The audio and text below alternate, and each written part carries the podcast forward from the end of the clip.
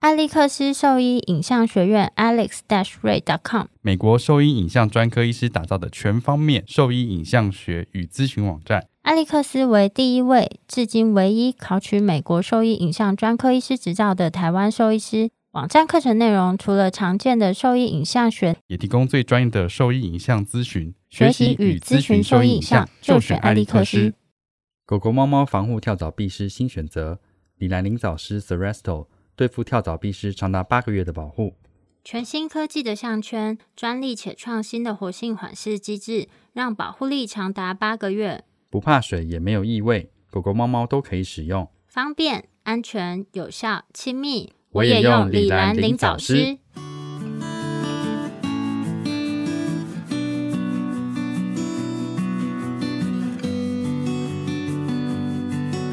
你现在收听的是 Wonder Vet Talk 超级好兽医的闲聊时间，我是兽医师林哲宇 Steven。我是兽医师肖慧珍，在这边我们会用轻松谈论的方式，带给大家一些简单而正确的小动物相关资讯，也会和大家分享一下兽医师日常发生的有趣事情。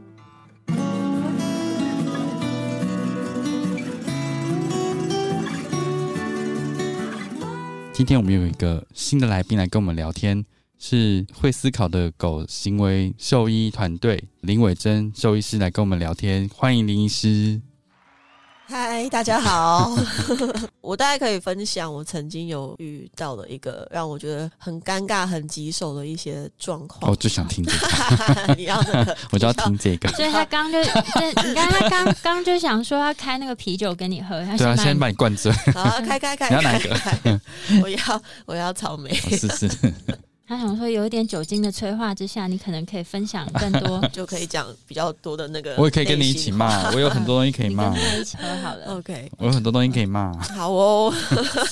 在我们台湾，其实还有很多比较传统的训练的机构，它可能就是长得像一个学校技术什么的模式这样子。对，那他们的背景当然不会有我们刚刚提的那些，我们刚刚提的那些可能至少有去过过什么国外的资讯，嗯， OK，没有非常的了解全部的状况，但是他讲的大概也不会说讲这些状况是他做可能不会有帮助，但至少不会把它搞坏。嗯，这些一些线上的这些状况，这样子就是嗯说，至少他不会说是把狗变得更糟糕的一个嗯情就况。让你关节痛，那吃吃保养品是没关系的。哦，你这解释真的是 太太贴心了，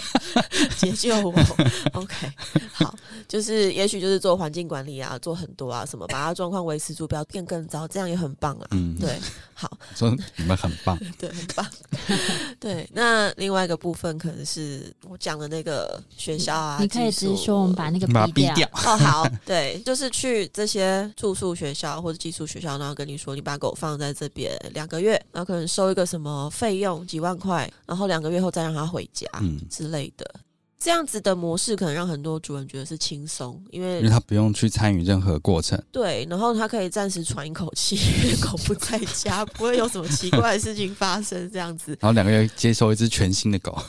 他们会有这样的心理预期啦。我猜也 是。对对，会有那种不切实际，也不能说人家不切实际，因为他们不知呃道。就是过度理想化的对，期我有望，想话说啊，这回来应该就很 OK 这样子。好，嗯，去上课的状况可能比较多，是我们讲的 punishment based 的这种呃训练，可能就是一个很混在一起、很复杂，就是他们也会说他们是正向训练。我解释那个状况给你听，就是我要这只狗坐下，我拿皮质链把它的脖子扯着，然后叫它坐好，它坐好了，我给它一个零食，就是我拽着耳朵让你坐下，你 坐下，我给你一个一点饼干心这样子对然。后说我是因为给他点心他才坐下，但实际不是，他是因为给他一点惩罚。或者是说一些束缚，让他嗯得去在他不是很清楚你要做什么状况下，他做了那个这个动动作作，出来，然后又给了饼干，那这到底是什么？ 很模糊。嗯，好，那可能他们会去这样子的地方，那大部分会去这样子的地方的狗，可能都有很强的脱序行为、攻击行为，嗯就是已经把主人咬爆的那一种，嗯然后去这些地方，希望他们嗯可以重新获得他们的人生，这样子。那里面就很像黑帮风云啊， 就每一次的来历都是哦，这个咬过什么，那个做了什么事情这样子。对，那当然他们自己里面的训练师会遇到，这个狗完全是不会 respond 你对它做任何事情，嗯反正它就是每天都在生气，然后每天都很不爽这样子，然后可能连训练师都被咬到这样子。哦，那他们开始不知道什么状况下去接触到我们在做的事情，你知道我们是两两种是反差很大的两个世界，然后现在是他们来跟我说，我想把这只狗转给你，它要吃药，可是它要继续住在我们这边接受训练，我就哦。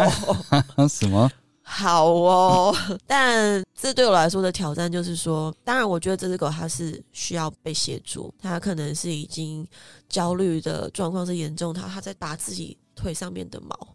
然后没有食欲，非常消瘦这样子，对碰触非常的敏感，对声音很敏感，所以它住在那样子的环境很吵杂，然后隔音啊，然后各种条件都不是很好的话，它的情绪大概也不会好到哪里去，所以这中间的谈话的部分，可能就是要考虑到事主的感受、转介人的感受。所以这个是从电话或者是线上的对话。我在现场，我已经去哦现场了，因为这只狗已经是住了可能一两个月，然后嗯训练完全没有起色，然后他们可能自己也不知道该怎么办，那转来给我这样子，那我去现场做这件事情，我也不能让失主觉得说他们把狗放到一个不该去的地方，然后人家钱已经缴了半年啊了，后面还有四个月要住，至 至至少是住宿的费用， 没有，他们那哦没有个很贵，真的吗？真的很贵。你怎么知道？因为就是有事主来门诊的时候，他们就会提到说他的狗狗行为有一些问题嘛，那他们即将要把它送去这样子的上课学校寄宿学校，好像三个月还是两个月是九万哎、两个月大概是三四万那边，对啊，所以嗯对其实很贵。他的钱还在缴嘛， 他也还没有住完嘛，所以这中间的对谈的方式，可能就是对我来说是比较有挑战的。嗯，就是我我我要怎么样去说服这里的人，就是说，OK，没关系，我觉得他可能还是需要用药。那在环境上，我们可能不要有太大的变动跟调整，那嗯我们就当做他后面四个月就在这边静养吧。嗯，对，那因为你药物的调整，它其实是需要一点时间才会开始 pick up 那个效果的，所以也许我就是两个月的时间，这只狗只要能够正常吃、正常出来散步、活动剩下什么训练都不要，嗯先不要。做。对，在开始跟饲主讨论他回家之后，我们的环境要先怎么样去做一些调整，确保他在嗯回到家里面的环境这个过程，他不会再有过往的那些刺行激为还出现存在，嗯然后去 induce 他在做以前那样子的事情。嗯，就会变得比较复杂一点，因为我的窗口不是直接是自主人。主这样子，嗯所以他们以后要转什么狗给我都好害 怕。我觉得出发点可能都很好，可是我觉得在训练的这些条件上，说或是看待狗的行为这件事情嗯上的认知，可能还是没有那么在同一个 level 上。但感觉上这样子，他们愿意转诊这件事情很棒，对，很棒很。棒，这表示说他们其实有做出一些改变，或者是甚至想内了部已解经开始有一些变化出现了。对，那我觉得这也算是好事，针对是啊动物来说啦。是啊，是啊，对啊是啊。我觉得至少他觉得他没有办法给予这个动物更多协助的时候，他是愿意把它 refer 出去 refer 出去的，然后。中间我们去看怎么样去 work it out 这个东西，因为毕竟它不是一个很传统我们在嗯运作的模式这样子，嗯所以都很欢迎，都很 欢迎。但是我听大起来家还是很就正向啊。 ，open mind open mind，因为对我觉得 cross over 这件事情是有挑战的。嗯对 我，觉得听起来很正向，不会是像某些医师他会把 case keep 住之后，嗯哼，然后嗯哼，用一个完全不对的方式去处理它，最后安给他一个结果，这样子对，就放弃了。对，其实我那时候会想要把训练师跟行为医学的东西同时做，是因为我想知道训练师都在做些什么，或者他们的 training 的内容是什么。我不希望说，哦，我只知道看行为问题跟用药，但我不知道其他在 management 上面、环境上或者是互动上面的管理这回嗯事。嗯嗯因为其实，在讲训练，很多时候还是会卡在管理这个部分有没有做好。以往我会觉得兽医师跟训练师的这个中间的沟通桥梁是没有搭起来的。嗯，感觉是对，就会兽医师会觉得哈，打个针要减敏，你要搞三个月哦，哦，他抓起来压着，然后弄一弄就出去了，然后站，我是讲就是比喻啦，嗯那站在训练师那边就说哦，你们这些兽医师都很 brutal，你们都很都很暴力，你们都怎样怎样怎样，就是觉得说这个沟通的部分好像没有人去帮忙拉一把这样子，对，那就可能会变成各做各的。但是我觉得这个沟通上有建立起来的话，它会变得非常有效率。对，像很多医师也会想要去学，诶，基本的训练操作是什么？我我可以学看看。像 Fear Free Pets 上面这些课程也会去讨论到学习机制、学习理论。我们了解的话，虽然我不会操作，但是我至少知道怎么不会把它弄坏。这那比较重要。对对对对对，那我觉得我其实一开始觉得，我希望我可以扮演的角色是，我可以跟训练师去沟通，了解精神疾病这件事情，不然他们自己也会碰壁啊。就是我一直有在做，一直有在做，可是就是不会再有更多的进展。嗯，对，那对他们来说可能也是一种挫折，这样子。对，所以我觉得我们现在跟训练师的关系是慢慢有在做改催善，化因为因为一开始一开始的状况会很像是我把这个 case 转给你，他就不会再回来了、欸，因为他吃药就稳定很多，我在断人财路，嗯，但通常会转都是一个比较棘手的 case 啊。或或者是说他真的觉得他有这样子的必要。可是说真的，如果我们是双向沟通，嗯嗯，你把 case 转给我，我觉得他有用药的需求，我可能就是做好我用药这个部分的疗程的调整。但后续我们可以继续讨论的是，你跟他的训练，你们要再进阶到什么程度？嗯我然后不会把这个 case keep 住不还啊。对啊，而且我有知道你在做的训练是没有问题的话，对，你可以持续做你的训练。嗯当然嗯当然，所以我觉得这种双向沟通是了解彼此的背景跟程度，跟嗯我们的一些共同的需求在哪里，这件事情有做起来很重要啊。对啊，会变成一个合作的关系对啊。对对啊，这蛮正向的。对，因为一开始我没有认识那么多的训练师，我们可能知道线上有谁，但不知道他们在背后到底是对可在以做到做什么样程的程 所以很嗯多时候一开始我们是自己把所有事情揽起来做。我要做环境管理，又要带他 做训练，嗯所以我今天去他家可能是训练师，他下星期来门诊回诊，我是他的医医师师，这样嗯子。对，那就会比较累一些。嗯，对对对，但实际上我们是希望建立起良好的网络，去把这件事情做起来，这样子。嗯对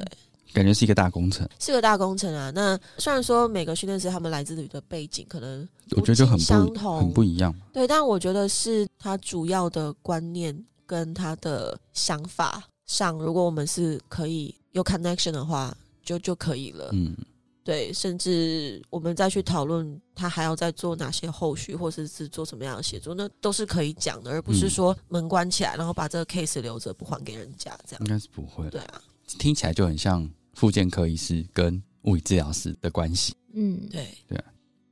那我想要问下一个问题，好， 就是我之前听过一些训练师在做一些行为上的叙述啦，但我听起来会有点，我自己觉得他有点过度投射自我的情感，跟好像把动物拟人化的非常严重。嗯这个对我来说，感觉有点不太像行为学的东西。嗯，我自己觉得，因为我我自己没有真的接触过这么多，嗯想听一下说林医师对这部分的一些看法。如果我们纯以科学背景来讲，什么东西听起来一定都很硬。 但我就想要听硬的东西。 多我想听一点硬的东西啊，因为嗯太多情感的东西好像谁都可以讲，这会变成说太太，主观意识对啊太强烈了，我觉得太就是强烈了。不不是很客观的对描述，对，因为为什么要科学？原因是一个客观的，比较能够说服其他人。嗯哼我觉得我用一个方式来叙述，如果我今天在讲这件事情的对象是兽医师，有科学学术背景的人，我们去讲这个，我们会在同一个频道上。嗯，但有时候跟饲主在解释一些事情的时候，你讲着讲着，你会发现 他魂不见就了。飘走了， 就是你说真的身体飘走还是？就是他他在你面前，他眼睛瞪很大，他一直在点头，一直在说嗯好 OK。可是你会发现说哦，太多太多资讯了。他在那个当下，他可能没有办法去完全的理解这样子。但你说的那个拟人的方式去叙述这件事情，我觉得还是要看当下是什么样的事件，他怎么样讲，然后是一个什么样的行为。对我觉得可能还是要有一个具体的呃 example 去看说，诶，这样讲到底是 OK 或是不 OK。但跟事主一般在讲解这些事情的时候，我我会试着用他理解的方式去跟他解释这件事，先让他懂现在的问题是什么，为什么我们要这样子做。对，先先让他可以踏入去，愿意改变他自己的反应或者是做法，然后动物才会跟着变。因为行为门诊很多时候真正在处理的是人人，其实我觉得兽医师的工作也蛮多都是在处理人的问题，对，对我来说，我要先把饲主的部分照顾好，他才会觉得他有喘息，他有空间，他有好的情绪去思考这件事情要怎么走下去。因为行为门诊跟训练师在做的工作有一点不一样的地方是，我们都是看急重症、欸，哎，然后等也是嗯好做就被他们做掉了啊，呃，可能敏感度高、观察力强的主人，早早就会去寻求协助，嗯想要解决这个问题，这样子。那我们会遇到，通常是十二岁了，突然要解决分离焦虑症，为什么？ 是可以放十二年，要解决这个问题哦，因为我现在自己带他搬出来住，说哦，我退休，我现在有时间了，就就这种，就是好，我们先换个角度来看，可能不能要求动物做什么改变，而是你可以去跟它协调一个什么样的 middle ground，不要让大家这么紧迫。嗯，对，所以环境管理其实就是跟主人的生活息息相关。你就是养了十只猫，大家相处不来，可是你就是住套房啊。嗯，我第一个可能会问的问题是。你什么时候租约到期？你有没有考虑先换个地方住？因说为到宜兰住个独栋的这样子，对啊我，我不可能叫你把猫送走。虽然我嗯们会觉得找一个更好的人去养其中几只猫，但这可能不是事主来找你想要听听到的到的。东西嗯对，所以我们要去给他一些备案跟选项去讨论说，我给你这些 option 一到五，拜托你选一个好不好？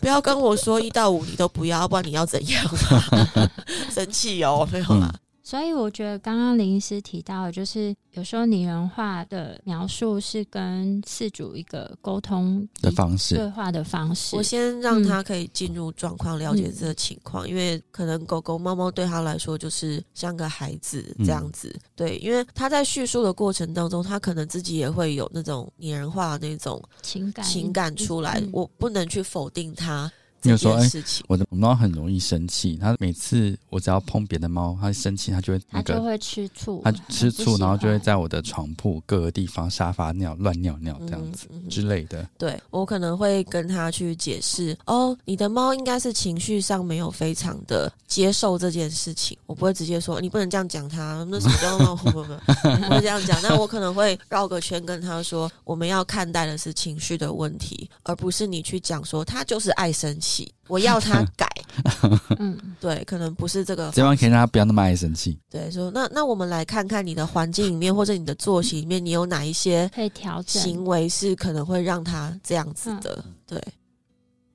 我记得好像很久以前有一个多个行为专科认证的兽医师来台湾演讲，然后那时候他好像是有说，就动物是没有悲伤的情绪。我这觉件得这事个情东西现在应该是会被拿出来反驳了。哦，猫跟狗它们的确会有一个 grieving 的过程，嗯它，们还是会有。还是会有。对哦，没有，因为这我个人很好奇。 grieving 的过程可能会跟我们人想象的人的那个模式会不一样，不太一样。嗯，对，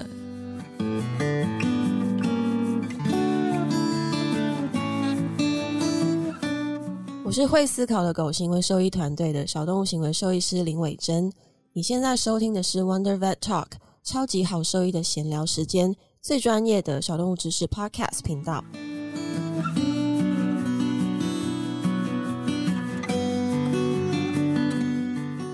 我们可以谈一下狗狗的部分，这个会不会有点太专注了一点？就是很像病例讨论。不会啊，OK 还可以，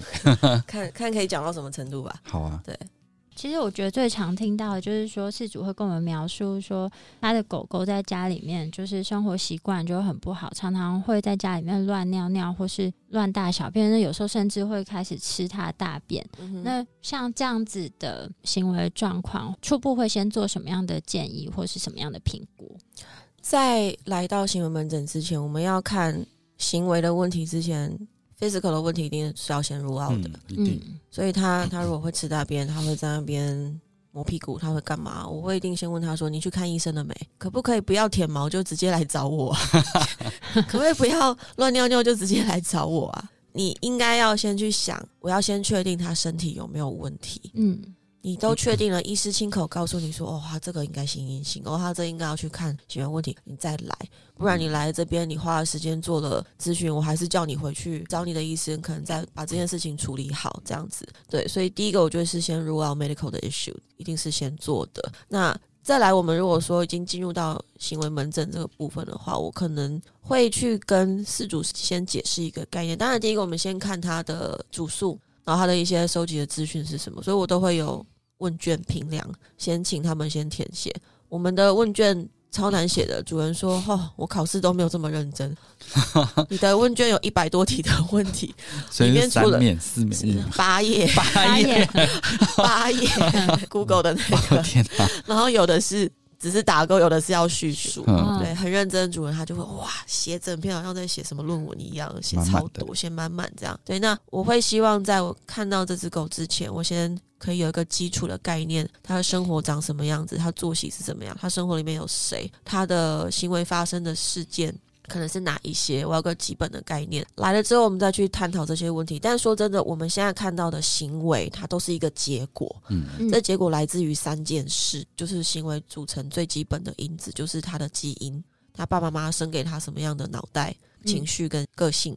OK，然后再来是他的呃环境，他出生之后，我们会讲到说。他的脑袋在做 shaping 塑形的这个过程，其实跟他的社会化非常有关系，包括他环境里面这些刺激的丰富度够不够？OK，然后再来是他后天的学习，学习其实就是跟生存有关系。OK，那学习可能就会跟学一件对自己有利的事情。可能是好的行为反应，也有可能是我们人不喜欢的行为反应。狗狗可能会因为吠叫可以解决讨厌的人出现在面前，它就会提升吠叫这个频率嘛，那也是它的学习去增强它的行为。所以我们会去看这三件事情。对这三件事情去讨论完之后，我们看一下行为它发生的一个频率，跟它有没有明显的 trigger 去 induce 这件事情。嗯如果有，我们可能会先从环境的 management 开始，那或者是说，他发生这个行为反应之后，他恢复情绪的速度是不是正常的？OK，他是在 within 他的 normal 的 range，还是说他超过？例如说对着门外的情境做吠叫，如果说简单的举例啦。外面有人经过，然后狗看到有影子，有人就会吠。可是人离开了那个视线就不吠了，那个我觉得会是很正常。狗的这个 watchdog 的这个 barking，、嗯这个可以接受。但是如果说人已经离开，已经过二十分钟还了，在讲，还在叫的话，那我们可能要考虑一下，诶它本身是不是有过往的经验，是不是有一些什么状况我们要了解的，去造成它的啊、有点 overreactive 的这个情况。对，所以我们在看完这些状况之后，就是要去区分它是属于行为问题还是问题行为，它是用训练矫正可以去处理的问题，还是说它是大脑有问题了嗯。它需要药物的介入，这样子，所以它有点还是需要抽丝剥茧，一层一层一层去看。所以一个 console 要 run 九十分钟到一百二十分钟，其实就是在抽丝剥茧、剥洋葱，找这些问题，这样嗯子。一个吃大便，其实它的 differential 就很多，嗯 因为狗狗的先前经验有可能它后面不知道你是第几手的饲主，嗯，但它这个行为可能就是跟着它。一直到你这里，你可能是第一个想要解决问题的人，但是前面可能有点没有办法追溯，嗯回说前面的情况，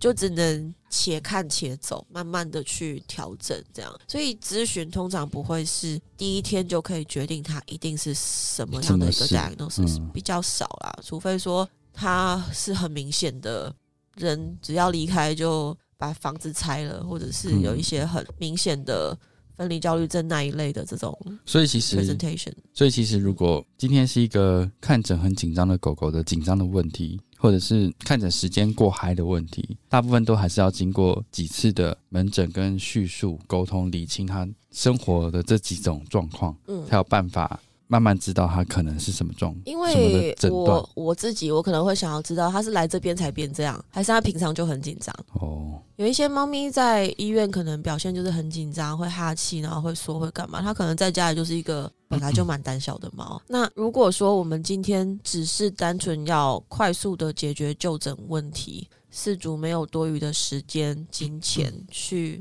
评估 overall 的状况的话，那就是现在讲的 fear free pass 这些课程，可能就是比较针对、我可能没有办法 evaluate 他家里面的整体的 overall 他情绪的状况，但是我想要解决他可以好好就诊、接受好的医疗这件事情的话，我们可能就会讨论到使用就诊前药物 PPP，然后或者是说来医院做一些社会化跟减免这个部分。可是他如果还要延续到做家里面或者狗的生活里面情境的话，他可能就要做比较专业的行为门诊的评估。哦，讲一个最近的好了， OK，就是刚刚这个讲到十分这件事情啊，有一个我最近遇到的，哦，吃大便，你对把它讲 了那么十分 对啊，我想 说去十捡十什么份，就是对吃啊，大便这件事情，因为最近有一个是他原本没有这个问题，这次是主要是多发性关节炎的问题，嗯但是他最近同时并发了就是他颈椎的问题，所以他瘫痪了哼。嗯哼在恢复的过程中，他慢慢的可以自己活动，但但主人发现说开始有吃大便这个状态，所以他就询问我说：“诶，这个是他以前没有完全没有这个情况，嗯现在开始出现。他也没有因为说他排便在他的活动区域嗯有对他做任何事情，他也帮他清干净这样子而已。”没有但说处罚或对是什对，么，都没有他，但他他就是发现说他开始有十分的情况，嗯这个对他来说会不会有什么影响，或者是需不需要去矫正他这样子？嗯，我觉得第一个可能还是先收集一点资料，嗯就是说他排便的地点跟时间点。跟以往有没有一样？嗯，包括他在排便这些姿势上，是不是有比较跟以前有差异？姿势，上是有差异啊，因为他对现在后脚是比较美丽的，对所以他可能自己排完便之后，他会距离这个排泄物的距离是比较近的。对，就是可能跟他自己平常休息，然后就是说他现在便便这个区域是不是有点离他自己的生活其实算是蛮空间近的，较劲，跟以往是不一样的。对啊，对，那他如果是说先去观察大便完之后是放一段时间再去吃呢，还是大便完就立会刻吃直掉接这样吃掉？是，就他的叙述是排完便之后就立刻吃，然后是一口气吃光光，还会留部分是留部分 会留对部分我觉得这个可能。都要去，然后最好是拍摄，尤其嗯是他上完厕所之后，他的肢体语言上有没有表现出焦虑？嗯不，安的情况。